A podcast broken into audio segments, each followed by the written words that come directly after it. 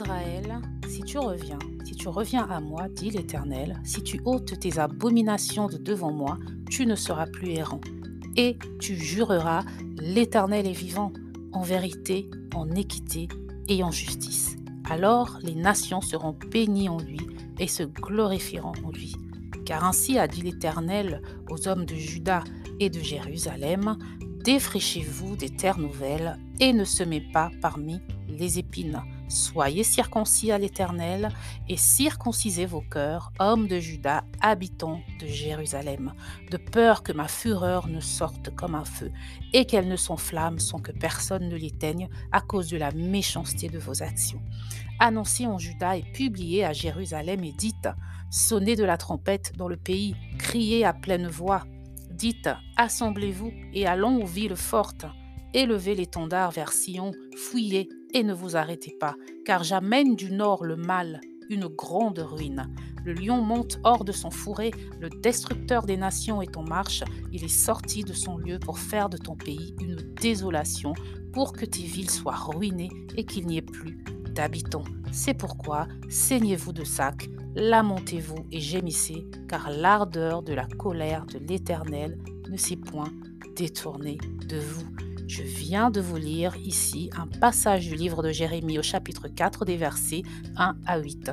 Ce passage parle du jugement de Dieu sur son peuple si celui-ci ne revient pas à lui. Il appelle Israël à circoncire son cœur, en gros à changer ses voies, à se mettre à part afin de ne pas devoir affronter sa colère divine. Nous pourrions parler longuement de ce passage fort riche dans son message, mais nous allons nous focaliser sur le verset 3 qui dit Défrichez-vous des terres nouvelles et ne semez pas parmi les épines. Que veut dire ce verset intrigant? Que nous révèlent ici les Écritures? Si vous nous rejoignez pour la première fois, je suis Louise du blog ilestécrit.com et je vous embarque dans une nouvelle aventure biblique.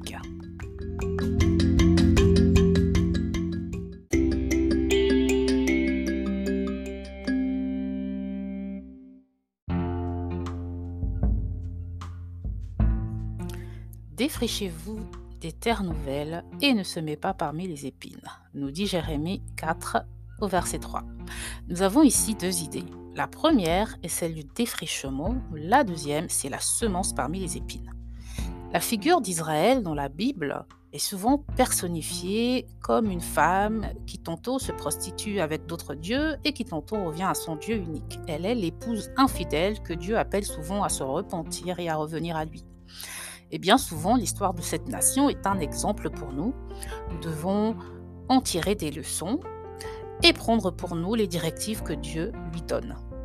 En effet, lorsque nous nous égarons et que nous tombons dans des voies éloignées de celles de Dieu, son message pour nous est bien souvent Repentez-vous, revenez à moi. Il est patient et veut que nous soyons tous sauvés. Et dans sa parole, il nous dit aussi ce qui pourrait nous arriver lorsque nous nous détournons de lui lorsque nous n'obéissons pas à sa parole.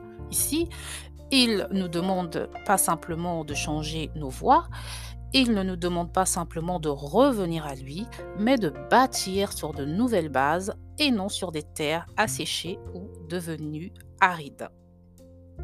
Défrichez-vous des terres nouvelles. Le verbe défricher ici vient de l'hébreu nir, N-I-Y-R, qui se prononce nir, qui signifie briser, labour ou culture récente. En français, défricher, c'est mettre en culture un terrain ou rendre propre à la culture un terrain inculte. C'est le débroussailler, en gros le nettoyer pour le rendre cultivable.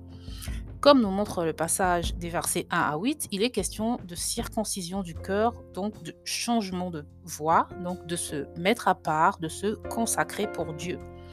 En gros, lorsque nous voulons revenir à Dieu, la première étape, c'est la repentance, mais nous devons ensuite nous mettre en mode défrichage, c'est-à-dire reconstruction pardon, de notre personne, de notre moi.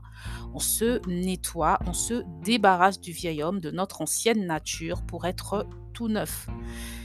Si on revient à la définition du mot nir en hébreu, il y a la notion de brisement. Avec Dieu, pour devenir une créature nouvelle, il faut passer par diverses étapes qui constituent le processus de mise à part ou de sanctification et le brisement en fait partie. Le Saint-Esprit, c'est celui qui amorce ce changement, ce renouvellement euh, se fait en général lorsque nous donnons notre vie à Jésus, nous devenons des nouvelles personnes, des êtres nouveaux. Euh, mais nous avons également notre part à faire dans le processus de sanctification en restant dans la parole de Dieu et en la pratiquant. Nous avons l'aide du Saint-Esprit, bien sûr, dans ce processus, mais Dieu nous dit de choisir. Il ne s'impose pas. Il dit donc Deutéronome 30, 19, J'ai mis devant toi la vie et la mort, la bénédiction et la malédiction. Choisis donc la vie afin que tu vives, toi et ta postérité. Le brisement peut se faire sous la forme de combat dans nos vies. Parfois, il est nécessaire que nous passions par certaines épreuves, car c'est ainsi que Dieu forge notre caractère et nous façonne. On a souvent du mal à accepter que Dieu puisse nous faire passer par certaines épreuves, puisqu'il est foncièrement bon. Alors, euh, ne vous arrive-t-il pas souvent de penser que si vous n'aviez pas vécu telle ou telle situation, vous ne seriez pas la personne que vous êtes aujourd'hui? Si vous n'aviez pas vécu des moments, certains moments difficiles de vos vies, vous n'auriez pas le caractère que vous avez aujourd'hui. Certaines épreuves donc nous préparent à la mission que Dieu a pour nous. Et si elles ne nous préparent pas à des choses de ce monde, c'est peut-être pour des choses éternelles.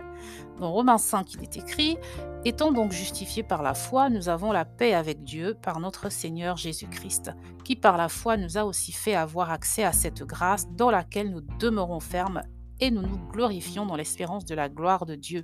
Et non seulement en cela, mais nous nous glorifions même dans les afflictions, sachant que l'affliction produit la patience, et la patience la vertu éprouvée, et la vertu éprouvée l'espérance. Si nous sommes chrétiens, tout combat, toute affliction par laquelle nous passons forge notre caractère, et dans ce passage, nous apprenons que les afflictions produisent en nous la patience.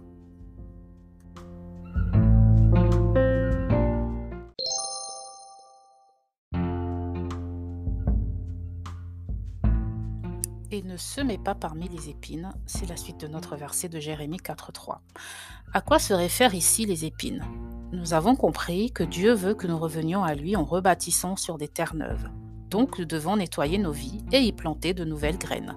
Mais pour cela, il faut se débarrasser des mauvaises herbes, des épines qui vont empêcher que la nouvelle semence ne prenne.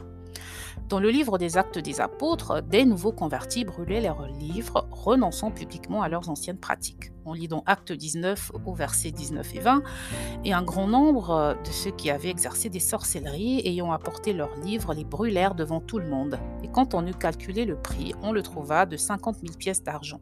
Ainsi, la parole du Seigneur se répandait et devenait de plus en plus efficace. La parole de Dieu est efficace en bonne terre. Nettoyée des impuretés, elle se répand plus vite. Il faut se séparer de tout ce qui n'est pas de Dieu. Cela peut être une vieille habitude, un livre, un objet occulte, un péché, etc. Toute chose qui dans notre vie n'honore pas Dieu doit être déracinée afin qu'il puisse prendre toute la place. La circoncision du cœur, c'est un un renouvellement, pardon, une régénération de notre être. Donc si vous êtes devenu chrétien et qu'à part une nouvelle vie de prière, par exemple, rien n'a changé dans votre vie, pardon, posez-vous les bonnes questions. Il doit y avoir des séparations, des brisements, un changement de direction clair dans votre vie. Si ce changement n'est pas visible ni remarquable, c'est qu'il y a peut-être un problème dans votre relation avec Jésus, qui est soit inexistante, soit superficielle, si c'est possible d'en avoir une de superficielle. Les épines, ce sont les choses qui peuvent venir intoxiquer notre vie chrétienne, comme les doutes, les soucis ou encore une relation amicale ou de couple toxique. Il nous faut avoir foi et pleinement confiance en Dieu pour qu'il nous reconstruise.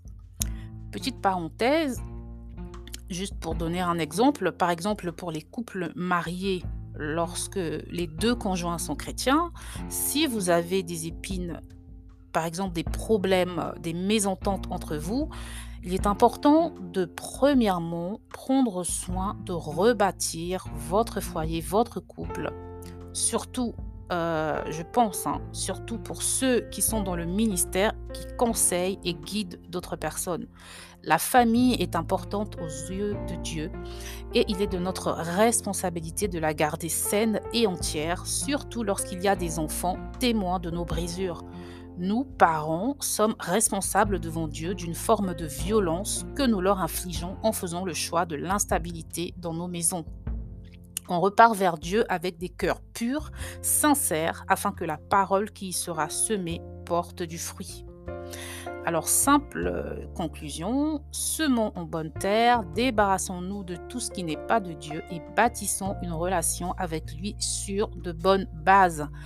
On ne construit pas sur de l'ancien, euh, je me rappelle ce passage de la Bible où on dit qu'on ne met pas du vin neuf dans de vieilles outres.